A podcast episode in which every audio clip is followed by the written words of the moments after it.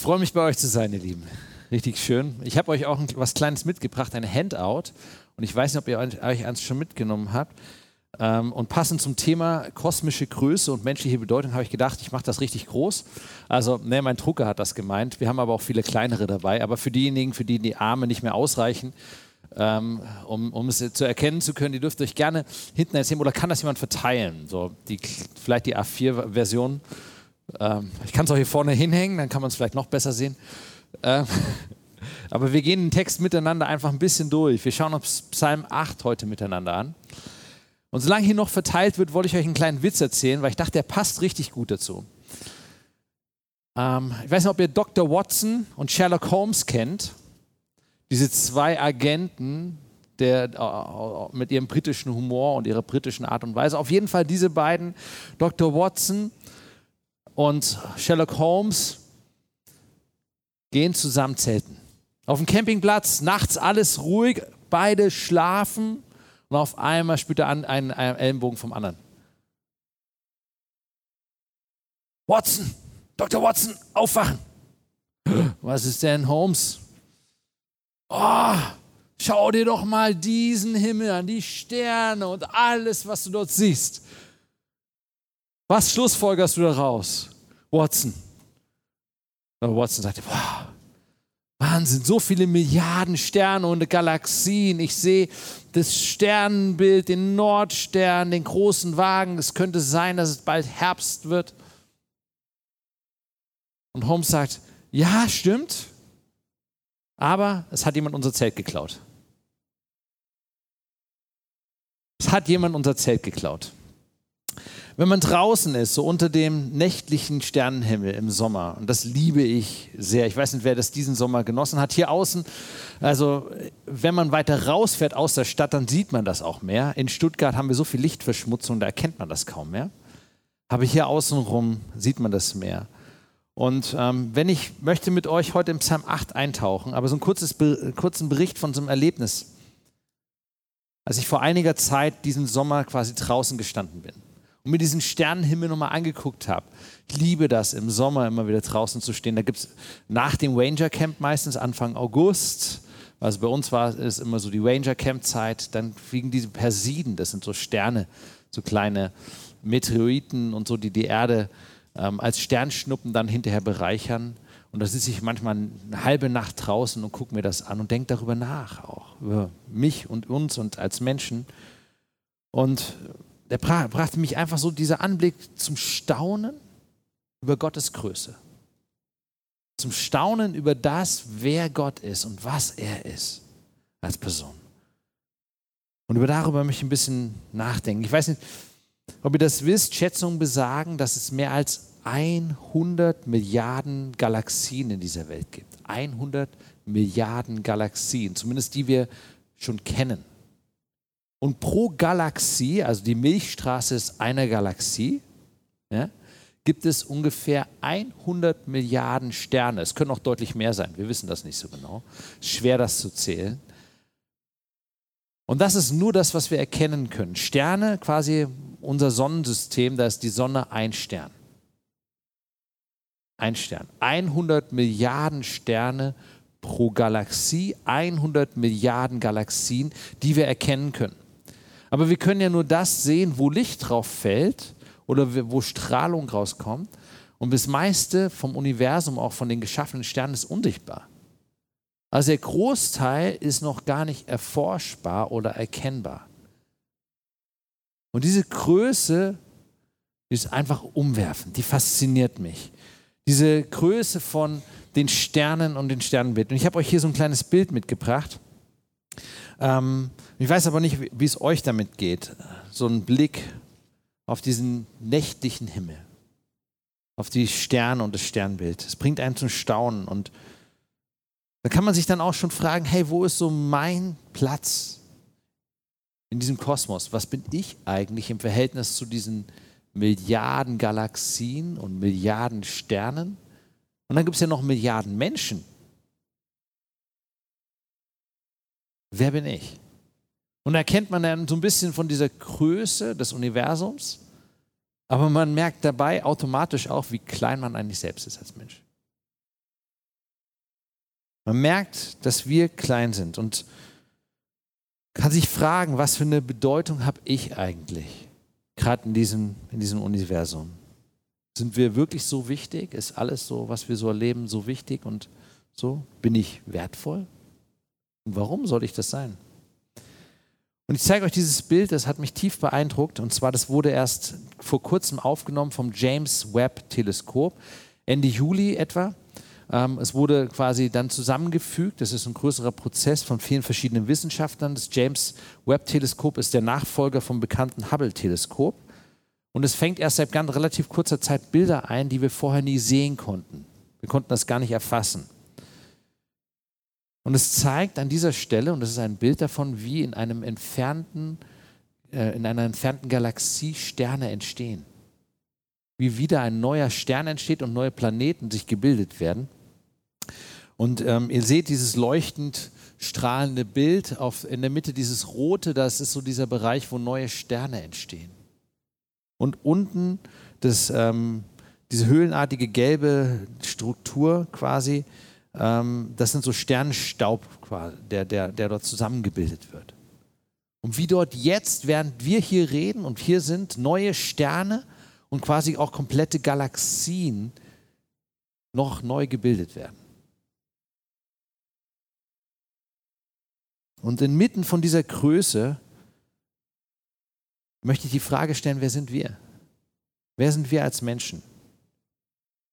Wie groß ist diese Welt überhaupt und, und wie zart und wie fragil, wie zerbrechlich sind wir als Menschen eigentlich in all diesem Verhältnis? Und wo finden wir unseren Platz?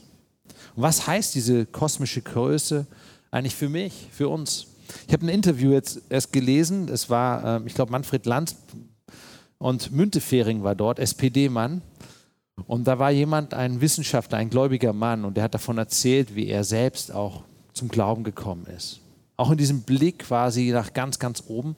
Ähm, dieser Mann hat das erste Foto vom schwarzen Loch gemacht. Das ist 2019 rausgekommen.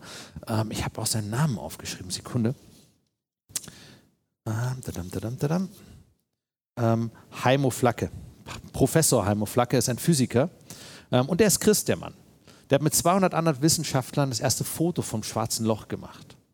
Man konnte das vorher nie fotografieren und so und jetzt kann man, hat man Vorstellungen, wie das Ganze aussehen soll ähm, und, und hat darüber geredet, warum er trotzdem gläubig ist.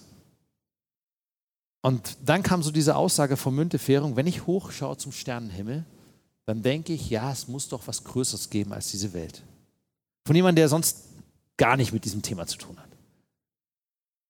Also es berührt anscheinend auch Menschen, die damit nicht viel zu tun haben, mit Glauben und Gott und Kirche. Und ich freue mich auch immer, wenn Menschen hier sind, auch die mit Fragen da sind und sagen, hey, ich bin da und ich möchte da eigentlich mehr erfassen. Was bedeutet diese kosmische Größe für uns? Wer sind wir? Es lässt sich die Frage, was für einen Unterschied macht mein Leben in diesem riesigen Universum? Was bin ich überhaupt wert? Bin ich nur die, das wert, was diese paar Atome, Sauerstoff, Wasserstoff, vielleicht ein paar Edelmetalle in meinem Körper wert sind? Ungefähr 8,50 Euro hat man mal ausgerechnet. Metallwert, Altmetall, bei manchen mehr, bei manchen weniger. Und diese Fragen lassen uns manchmal gar nicht los. Und dabei sind wir relativ gut beschäftigt. So, ich fühle mich da manchmal wie so ein Jongleur. Vielleicht geht es euch auch ähnlich der gleichzeitig eine Tasse Kaffee, ein Telefon und eine Katze und ein Kleinkind versucht zu jonglieren und währenddessen die Frage gestellt gekriegt, ähm, worum ging es jetzt eigentlich nochmal im Leben? So, wir sind manchmal so mittendrin in unseren Vorstellungsgedankenwelten und dann kommen wir gar nicht raus und denken überhaupt nicht darüber nach, wie, was eigentlich Perspektive dahinter ist. Und genau das macht der Psalm 8. Psalm 8, ein Psalm von David geschrieben. Und David, dieser große König, ja, Le David, von David, man könnte auch sagen vom Hebräischen her für David. Ähm, David als jemand, der selbst König war, Herrscher war, wusste, vielleicht um seine Bedeutung oder die Menschen ihm zutragen wollten, aber wusste auch darum, wer er eigentlich ist, weil er mit Gott im Gespräch war. Immer wieder unter freiem Himmel was Lieder gesungen hat, Schafe bewacht hat, ja, wo kein Zelt über seinem Kopf war, wo er einfach am Lagerfeuer saß und sich diesen Sternenhimmel angeguckt hat. Man vermutet sogar, dass dieser Psalm mitten in der Nacht geschrieben wurde. Vielleicht so bei einer Öllampe oder so. Vielleicht war er auch erst mündlich da gewesen. Und er setzt ein direkt nach der Überschrift und beginnt, Herr unser Herrscher, wie machtvoll ist dein Name auf der ganzen Erde. Deine Herrlichkeit strahlt über dem Himmel auf. Ich habe euch hier ein Bild von Polarlichtern an die Wand geworfen. Deine Herrlichkeit strahlt über dem Himmel auf. Und diese Worte eröffnen einfach mal so einen Blick und laden dazu ein, einfach mal das zu betrachten, diese Herrlichkeit Gottes. In der Schöpfung der Natur und über dem Himmel. Weit darüber hinaus. Einfach mal anzuschauen. Den Schöpfer, der die Sterne und die Galaxien, der Sterne und Galaxien gefolgt hat. Und der diese riesige Größe hat und dann geht es ins ganz Kleine hinein. Psalm äh, Vers 3 und 4, dem Geschrei von Kindern und Säuglingen hast du Macht verliehen über deine Widersacher. Feinden und Rachgierigen setzt du ein Ende. Und dann quasi zeigt er, dieser Psalm, diese ganze Größe von Gott, aber er zeigt auch dieses ganz kleine, kleine Kinder. Kleine Kinder, ich liebe kleine Kinder. Wer ein Kind sieht, ein Neugeborenes, hat Gott auf frischer Tat ertappt, sagt man. Das zu sehen, sich das anzugucken. Wie lässt sich diese Herrlichkeit von Gott, der über allen Himmel thront, überhaupt erkennen? Und darauf hier auch im, nicht nur dieses riesig große Bild so von Sternen und Universum, sondern von kleinen Kindern, die Gott loben. Ein kurzes Beispiel dazu. Ich bin diesen Sommer ja unterwegs gewesen auf, ähm, und wir waren so ein Familienfandorf und dort gab es eine schöne Sommerwiese. Und ich habe zwei kleine Kinder, drei und sechs Jahre alt. Und die sind über diese Wiese gehüpft und gesprungen und haben sich gefreut und gejubelt. Die haben nicht ausdrücklich Gott erwähnt. Aber ihr Herz und ihr Jubeln war für mich mehr Lobpreis als manches andere. Sich so freuen über diese Schöpfung, über diese Sommerwiese zu hüpfen, die Blumen zu sehen, die Schmetterlinge und darüber zu und, und so innerlich voll Freude zu jauchzen, wie Kinder das manchmal nur können. So ganz frei und unbeschwert. Und ich habe das gesehen und dachte, wow, ein Lob für Gottes Herrlichkeit.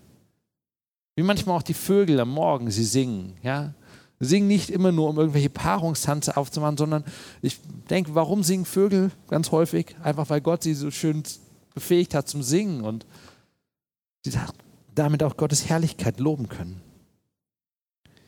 Der mächtige Gott braucht nicht nur das Große, er sieht auch das ganz Kleine. Und im Verhältnis zu kleinen Kindern sind wir Menschen vielleicht noch mal viel größer. Aber wenn wir im Verhältnis schauen zu diesem Gesamtuniversum, zu all dem, was uns umgibt, sind wir immer noch super klein. Und das Schöne ist, dass wir einen Gott haben, der das Kleine sieht, der auf das Kleine achtet. Und der sagt, aus dem Kleinen kann ich alles machen. Ich kann die Widersacher, die Feinde niederstrecken. Ich kann ach, damit umgehen. Und das ist Lobpreis an dieser Stelle gewesen. Von diesen Kindern, Geschrei von Säuglingen und Kindern, Jubelgeschrei oder Gerufe und so. Manchmal mag man das Geschrei nicht ganz so sehr. Jesus hat diese Stelle zitiert übrigens in Matthäus 11, Vers 25. Da betet er, und ich lese aus dem Neues Leben Übersetzung, das hier ist als Basisbibelübersetzung. O Vater, Herr des Himmels und der Erde, ich danke dir, dass du die Wahrheit vor denen verbirgst, die sich selbst für so klug und weise halten. Also diese Aussage, Jesus betet und er sagt, Gott verbirgt die Wahrheit, er versteckt sie quasi vor denjenigen, die selbst meinen, sie sind schon so klug und weise. Eine, Gott kann Sachen auch verstecken. Ich glaube, Gott ist groß genug, dass er Wahrheiten verstecken kann. Ich danke dir, dass du sie stattdessen denen enthüllst, die ein kindliches Gemüt haben. Und ähm, aus dem Mund der Säuglinge hast du dir ja ein Lob bereitet.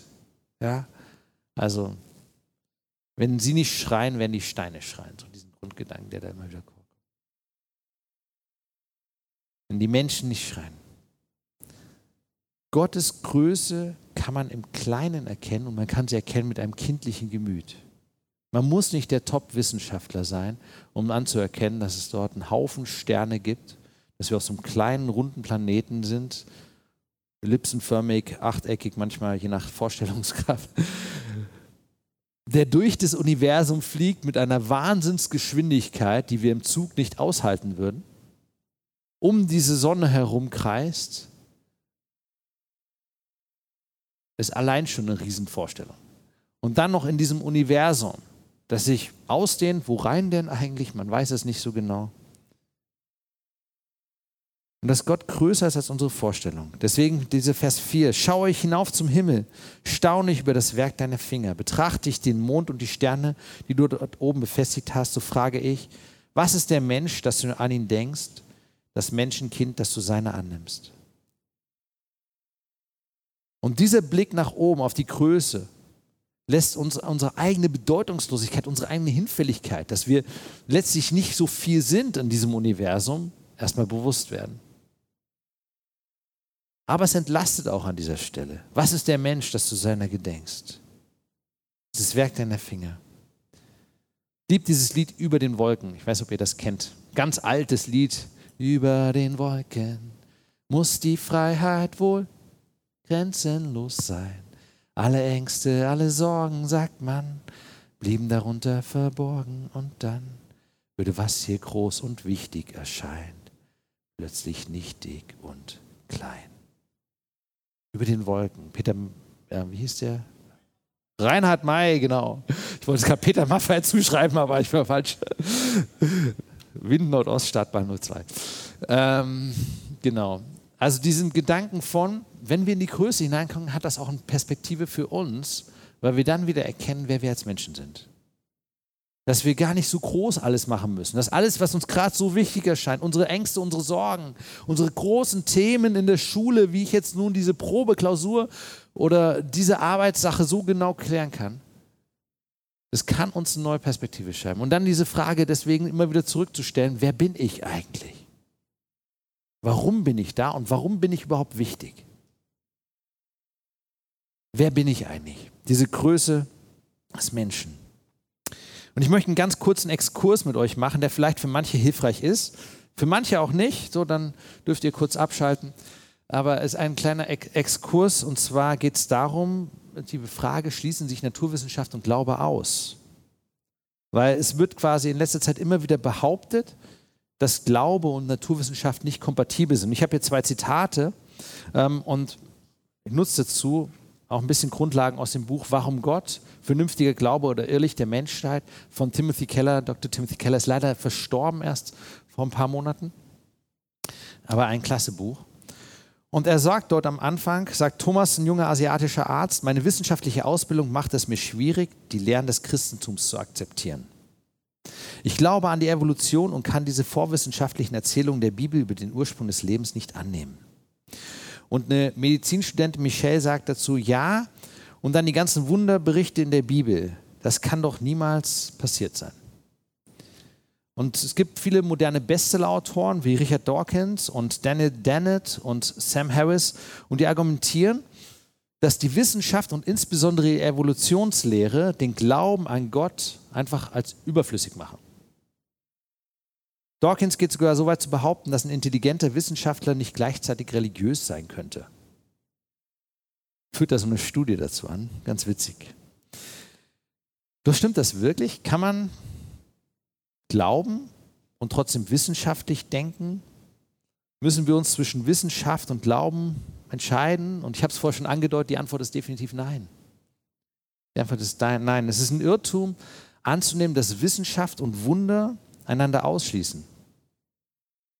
Wissenschaftlichkeit bedeutet nicht, automatisch einen Glauben an einen rein physikalischen Naturalismus. Das heißt, dass alles von sich selbst entstanden ist, dass die String-Theorie quasi alles vordeterminiert und dass wir alles auf Teilchenphysik oder Stringtheorie letztlich reduzieren können. Ähm, sondern gerade diese Fragen nach dem Leben, nach dem Menschen, nach dem Sinn des Lebens, auch diese Suche irgendwie danach, wer wir nun sind und warum wir nun als Menschen da sind, bringen die Wissenschaft an diesen ganzen Stellen an ihre Grenzen. Weil wir es nicht hinkriegen, Menschen nochmal so zu, zu formen, zu schaffen. Wir kriegen ganz viele Sachen nicht hin. Es gibt ganz viele Grenzen, die die Wissenschaft hat, wenn sie nur diesen physikalischen Naturalismus hat und nur die Evolutionsrede vertritt. Und nur ein Beispiel, und ich weiß, das ist schwierig. Der Nationalsozialismus in Deutschland vor vielen Jahren hatte diese Theorie des Überlebens des Stärkeren in Perfektion weitergeführt und hat gesagt, naja, die Stärksten sollen einfach überleben und die töten einfach alle anderen. Und deswegen gab es leider diese Euthanasieprogramme, wo unwürdiges Leben benannt wurde. Richtig schwierig. Und ich möchte bitten, den Kontext zu beachten, wenn ich das sage. Und Menschen quasi dann einander getötet haben, weil sie meinten, der andere ist nicht genauso viel wert. Und hinterher war ja dann die Konsequenz auch dann von diesem physikalischen Naturalismus, den ja Hitler schon vertreten hat und auch viele Menschen außen herum. Deswegen, weil die Deutschen es nicht geschafft haben, die Welt zu dominieren, äh, dominieren sind sie jetzt eigentlich, ist es eigentlich notwendig, die Deutschen zu zerstören und zu töten. Deswegen haben sie das Reich ja auch dann hinterher alles kaputt gemacht noch in den letzten Kriegstagen. Also die Folge, wenn wir nur physikalisch argumentieren oder nur über Evolutionslehre argumentieren, bringt uns das ethisch in ganz große Problematiken hinein, die wir eigentlich hoffentlich schon überwunden haben. Das hoffe ich. Aber sie immer wieder hochkommen und sich immer wieder zeigen, auch gerade den Konflikt mit Russland oder anderen, wo Nationalstaaten sagen, wir sind besser als die anderen. Eine Folge auch dieses Denkens. Und deswegen ist ein bisschen ein Exkurs. Ich hoffe, ihr seid noch bei mir. Aber selbst viele Atheisten stimmen Dawkins nicht zu und glauben auch nicht, dass das wissenschaftliche Denken und religiöses Denken quasi unvereinbar ist. Zur Beziehung zwischen Gott und Glauben und auch Wissenschaft und Entwicklung des Lebens gibt es eine Vielzahl von Möglichkeiten. Wirklich eine Vielzahl von Möglichkeiten ähm, auch wie Wissenschaft und Glauben sich zeigen. Und es gibt einen Wissenschaftler, der heißt Ian Barbour, und der entscheidet vier Grundbeziehungen zwischen Wissenschaft und Religion. Wie können Wissenschaft und Religion in Verbindung sein? Weil man sagt manchen Kindern ja in der Schule, ach, du bist Christ, also glaubst du nicht an die Wissenschaft. Und das ist das klassische Konfliktmodell, das eine versus das andere. Da gucken wir gleich nochmal kurz rein. Dann gibt es diesen Dialog zwischen Wissenschaft und Religion. Man redet darüber über verschiedene Themen. Dann gibt es die Integration. Also Religion und Wissenschaft gehören zusammen. Da gibt es verschiedene Institute, die das auch so besonders fördern, auch aus dem christlichen Bereich. Und dann gibt es die Unabhängigkeit. Gott ist viel größer als das andere und er lässt sich gar nicht erkennen. Manche andere, wie, wie Professor Flack zum Beispiel, der vertritt das auch so. Dass Gott größer ist als unsere Erkenntnismöglichkeit und wir deswegen durch die Wissenschaft es gar nicht möglich machen, weil Gott größer als unser Verstand, unser Denken ist. Größer als die Stringtheorie, größer als die Teilchentheorie. Es gibt verschiedenste Modelle. Heute wird aber propagiert, und das ist leider gesellschaftlich ein Thema, wo wir darüber nachdenken dürfen äh, und, und auch Position beziehen dürfen und sagen, hey, ähm, es ist nicht so, dass das Konfliktmodell die einzige Möglichkeit ist, dass, Christ, dass Wissenschaft und Glaube sich ausschließen. Ähm, in so einem einflussreichen Buch über die Säkularisierung der Institution in Amerika argumentiert Christian Smith, dass das Konfliktmodell zwischen Wissenschaft und Religion eine bewusst überzogene Position war. Und ich finde es sehr, sehr interessant, wie er das argumentiert. Und zwar sagt er, dass ähm, das Ende des 19. Jahrhunderts bewusst hochgezogen wurde. Das heißt, Wissenschaft und Glaube schließen sich aus. Warum? Um die Religion, um die christlichen Institutionen zu beschränken, um die Macht im Bildungsbereich der Kirchen zu ein, einzuschränken.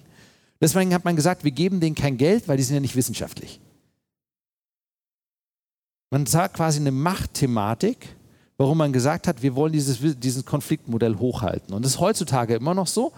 Man wirft einfach Leuten ein Thema vor und sagt, ihr seid ja nicht wissenschaftlich, deswegen hören wir nicht auf euch. Punkt. Und das ist die Argumentation heute, die wir ganz vielfach hören. Und dem entgegenüber gibt es sehr, sehr, sehr viele Wissenschaftler, die keinen Widerspruch zwischen Glauben an Gott und zwischen ihren Arbeiten sehen. Ich habe gerade vorher schon einen genannt.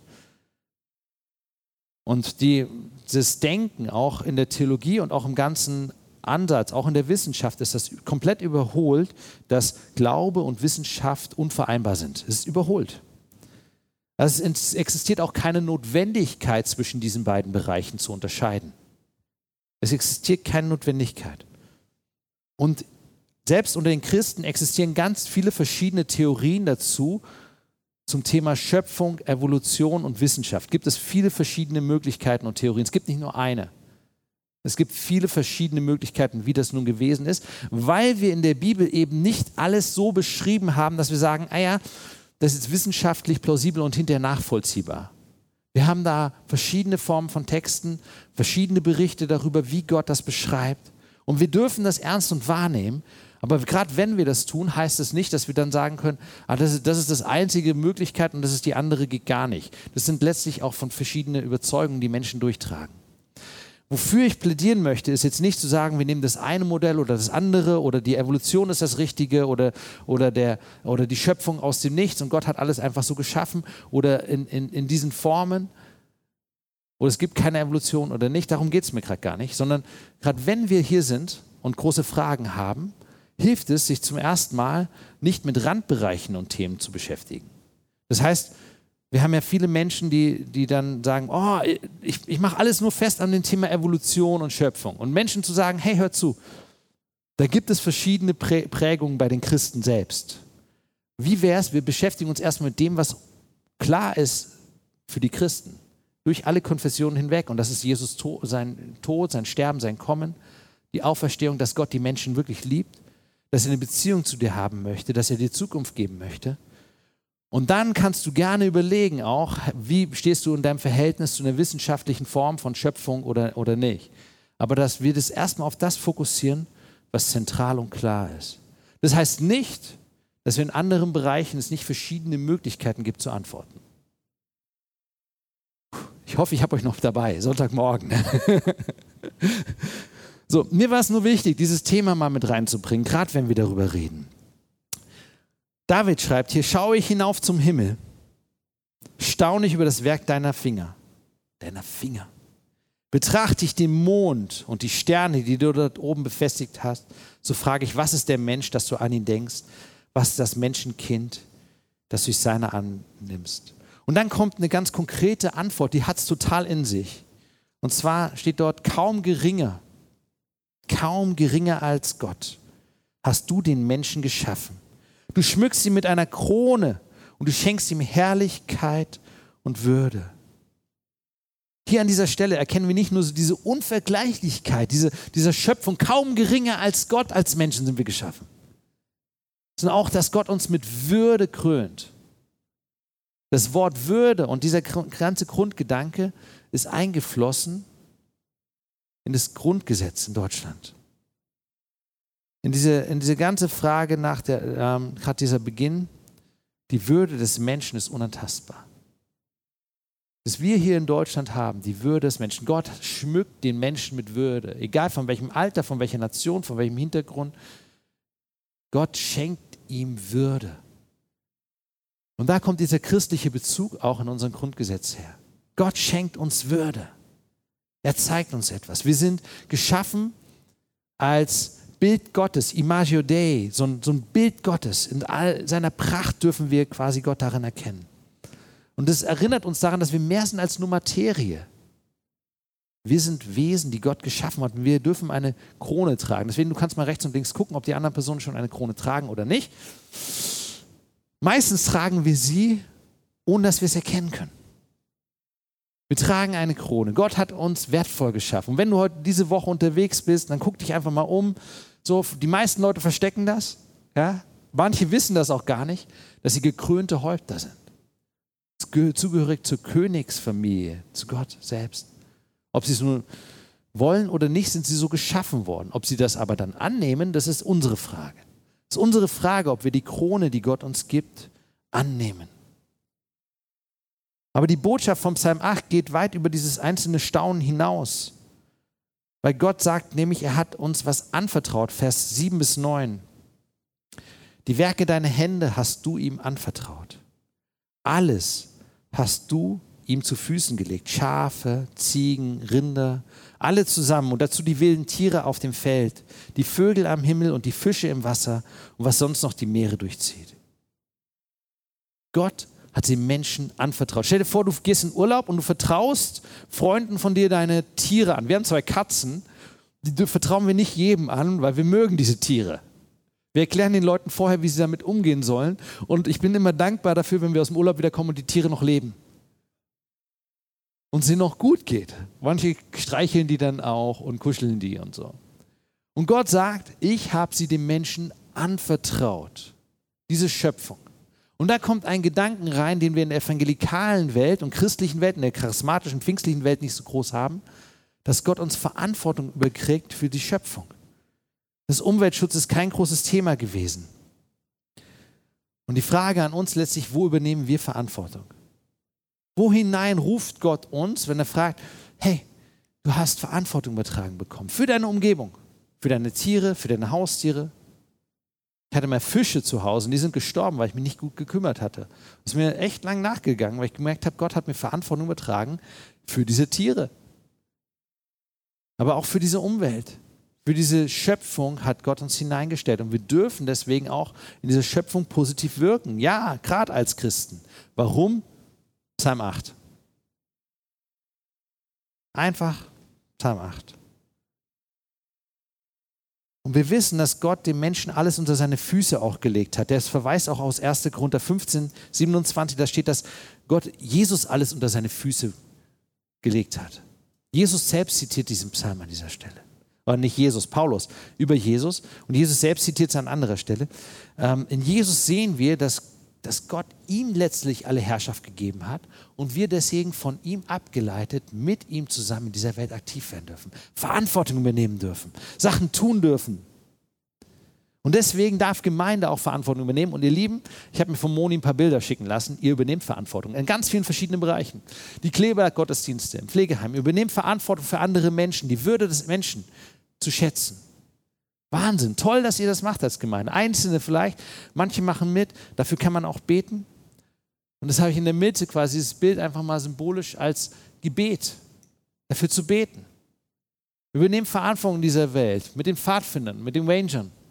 Das ist ein Pfadfinderstamm hier und, und sie zu fördern, sie zu unterstützen, ist eine super Sache, um das einfach umzusetzen und zu leben. Verantwortung zu übernehmen. Auch Ranger, auch das Thema Natur dürfen wir auch mit einbeziehen. Umgang mit der Schöpfung. Rumänienhilfe. Das Patenkind vom Kigudi aus Uganda. So eine Gemeinde zu sein, die Verantwortung übernimmt. Warum? Weil Gott sie uns übertragen hat. Weil Gott uns herausfordert und fragt, du darfst Verantwortung übernehmen. Und das bringt uns letztlich dazu, dass wir sagen, Herr unser Herrscher, wie machtvoll ist dein Name auf der ganzen Welt. Dass wir Gott wieder loben, Andi hat es vorher erzählt mit Psalm 9. Psalm 9 ist eigentlich ganz schwierig immer zwischendrin. Ganz schwierige Situation, viel Not, viel Leiden. Und dann kommt immer wieder dieses, und ich will mich trotzdem an Gott wenden. Ihr Lieben, wir haben über Psalm 8 gesprochen, über die kosmische Größe und die Bedeutung des Menschen. Wir möchten nur mal ganz kurz mit euch zusammenfassen, zurückdenken. Was haben wir alles so angeschaut? Wir haben angeschaut diesen Sternenhimmel und dieser ganzen großen Weite und sind zurückgekommen auf den Menschen und die Frage nach unserer Bedeutung. Wir haben einen Exkurs gemacht in diese Richtung, die Frage Wissenschaft und Glaube. Widerspricht sich das? Wir haben darüber geredet, dass der Mensch gekrönt ist mit Herrlichkeit, dass Gott uns Wert gibt, uns Würde gibt und letztlich auch Verantwortung gibt. Und das ist eigentlich der Grund. Das ist letztlich der Grund, wofür wir, warum wir eigentlich dann einen Unterschied machen können. Aber ihr Lieben, eine Sache ist mir noch wichtig zum Schluss. Ich habe euch am Anfang diesen Witz erzählt ähm, mit dem Zelt. Vielleicht habt ihr ihn schon gekannt, vielleicht auch nicht. Aber ich glaube, manchmal haben wir wie so ein Zelt vor unseren Augen. Wir sehen diese Herrlichkeit Gottes nicht. Wir erleben das nicht. Wir sehen nur so bis zu unserer Zimmerdecke oder auf unsere Probleme. Und ich weiß nicht, in welcher Situation du gerade steckst. Aber ich glaube, und das war so mein Eindruck vor dem Lobpreis, dass Gott Zelte heute wegnehmen möchte, Blick öffnen möchte. Und liebes Lobpreisteam, ihr dürft gerne nach vorne kommen gleich noch ein Lobpreis ein.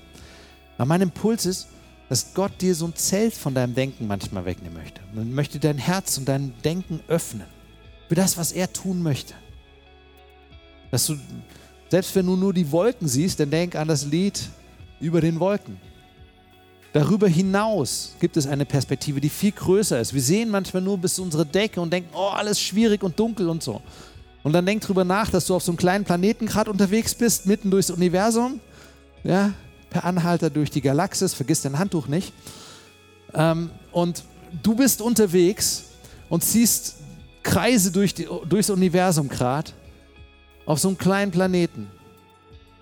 Aber was dich wertvoll macht, ist, dass es einen Gott gibt, der dich sieht. Und der größer ist als dieses Universum. Der weit mächtiger ist als alles, was wir uns vorstellen können. Und er sagt, ich vertraue dir das an. Und es ist nicht egal, was er dir anvertraut hat. Es was ganz Kleines, wie bei den Babys, oder was ganz Großes. Und ich glaube aber, dass Gott uns da frei machen möchte von irgendwelchen Vorstellungen und Gedanken, die uns so einengen und die so beschränken, wo wir merken, ah, da hänge ich drin. Und dass Gott dir aber auch etwas mitgeben möchte. Ich habe uns unten eine letzte Frage mit aufgeschrieben.